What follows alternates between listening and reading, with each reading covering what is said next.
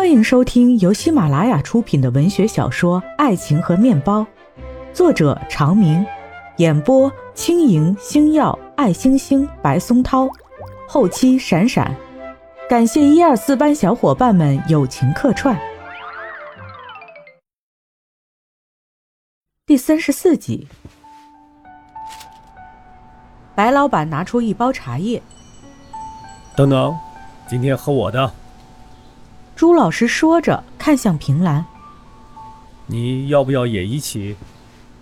平兰赶紧点头：“嗯嗯，谢谢朱老师。”平兰坐下，看到朱老师掏出一个茶叶包，小心翼翼地交给白老板。白老板烧了水，先挨次洗了茶杯，又洗了茶叶，随后摇了摇，拿给朱老师。朱老师放在鼻子下面闻了闻，递给平兰。平兰也照着朱老师的样子闻了闻，一道清香入鼻，竟然一点没有受到周围各种木香的干扰，那么清晰地钻进了平兰的心里，钻进了她的五脏六腑，钻进了她的灵魂深处。茶水泡好，平兰端起品了一口，惊讶地张大了嘴：“好香啊！”朱老师说：“这茶叫蜜香。”茶树在生长的过程中被一种小虫叮咬，小虫的唾液里含有一种蛋白质，所以喝起来有果香和蜜香。平兰张着的嘴合不拢。天哪，太奇妙了！白老板说：“朱老师是台湾著名的茶专家。专什么家？世代种茶的。朱老师，我要跟你一起种茶。”朱老师哈哈大笑，哈哈哈！你要跟我去台湾当茶农啊？平兰斩钉截铁的，不管做什么，我就想跟朱老师学茶。这小姑娘没事就在我门前看我做木雕，挺有趣的。那这样，我要到附近的几座茶山考察，下周一你还到这儿，给我说说你对茶的了解。嗯。离开可雕，平兰立马开始钻书店、钻网吧，几天的时间上网，并且在书上查阅跟茶有关的资料。周一一大早，他就跑到可雕等着，一直到日头偏西，朱老师才悠哉悠哉的出现。平兰说：“朱老师，我对茶了解了。”朱老师坐下，点点头，说来听听。茶。灌木或小乔木。朱老师挥挥手，说点别的。陆羽《茶经》评茶：一之源，二之聚，三之燥，四之气，五之主，六之饮，七之事，八之出，九之略，十之图。一之源头，茶者，南方之佳木也。朱老师和白老板饶有兴趣地看着平兰把整部《茶经》给背出来了。白老板说：“哟，这小姑娘还挺能背。”朱老师呵呵笑着，等他背完了，问他：“我问你，福建有哪些好茶？”平兰傻眼了。朱老师接着问：“从茶树种植到茶叶投产需要多久？”平兰张张嘴，什么也没回答出来。朱老师说：“我这边的事儿已经办完了，但我专门等你两天。你明天这个时候来看，能不能把这两个问题回答上来？”平兰拼命点头：“好的，好的。”平兰又钻网吧，数到深更半夜才回住的地方。第二天一早又去可雕，这次没有等太久。朱老师翩然而至，一坐下就开口道：“说吧。茶叶主要分为红茶、绿茶、乌龙茶、白茶、黄茶和黑茶几大类。福建的铁观音、岩茶和一部分红茶都做得比较好。各地茶树产茶的时间都不一样。福建一般茶树种植三年才能采摘茶叶，有的需要五年才能采摘。”朱老师点点头。中国古代著名的窑口有哪些？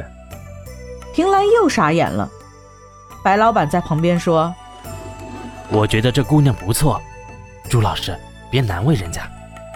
昨天还背一只圆，二只锯，三只灶，四只器呢。哪种茶用哪种茶具最合适？哪种器型的茶壶跟哪种风格的茶室最搭配？学茶不仅仅要熟悉茶叶，也要精通跟茶有关的方方面面。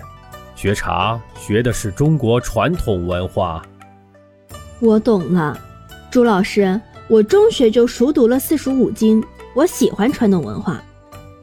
朱老师和白老板一起被逗得笑起来。朱老师说：“一般的茶树从种植开始到茶叶采摘要几年的时间，云南有些古树茶树龄可以达到百年以上。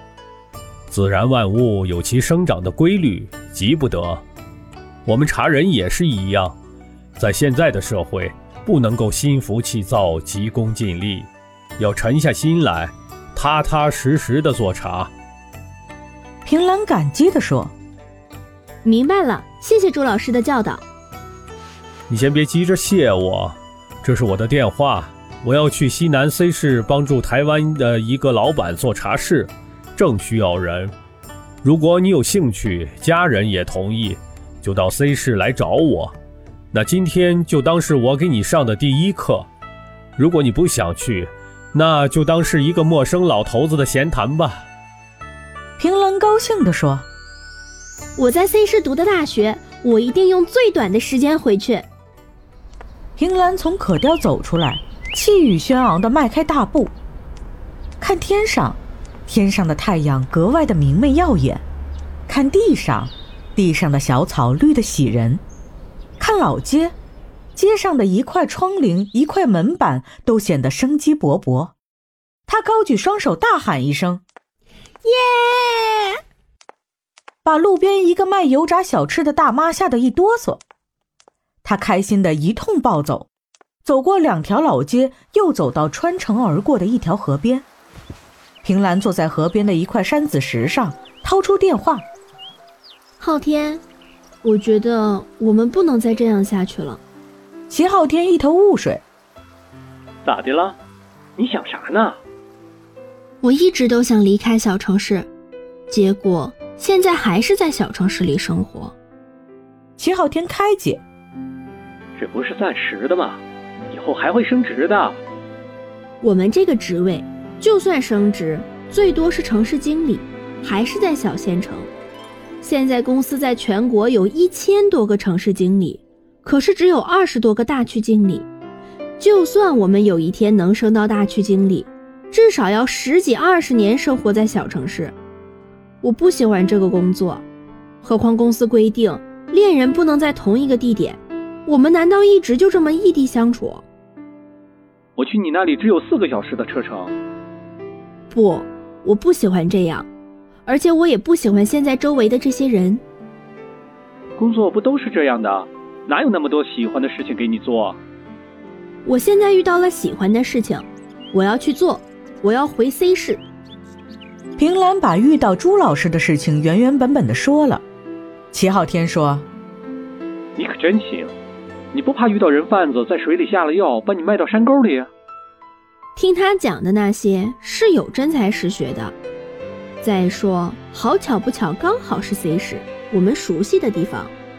而且我真的喜欢茶，不，我觉得我热爱，我要做我热爱的事情。你决定了吗？我决定了。好吧。平兰去网吧写了辞职信，投递到领导的邮箱，等回复。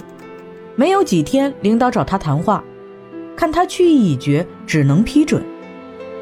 平兰又交接了几天的工作，买好车票，又给齐昊天打电话。昊天，我走了哈。什么时候？几点的车？后天下午两点。好的，上了车把东西放好，钱也贴身放好。你那么笨，别让扒手盯上。你不来送我？送什么送？你也不是找不着哪趟火车。能找着。行，那用不着我送。齐昊天把电话挂了，平兰觉得心里委屈。以后天南地北的见不着，要走了都不来送，怎么这么没心没肺的？人都说异地恋靠不住，两个人异地没几个月，怎么就成这样了？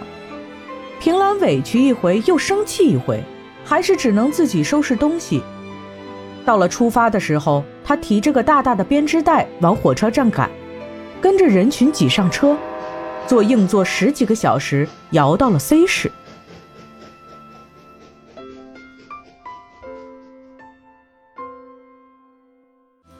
听众朋友们，本集已经播讲完毕，感谢收听，我们下一集再见。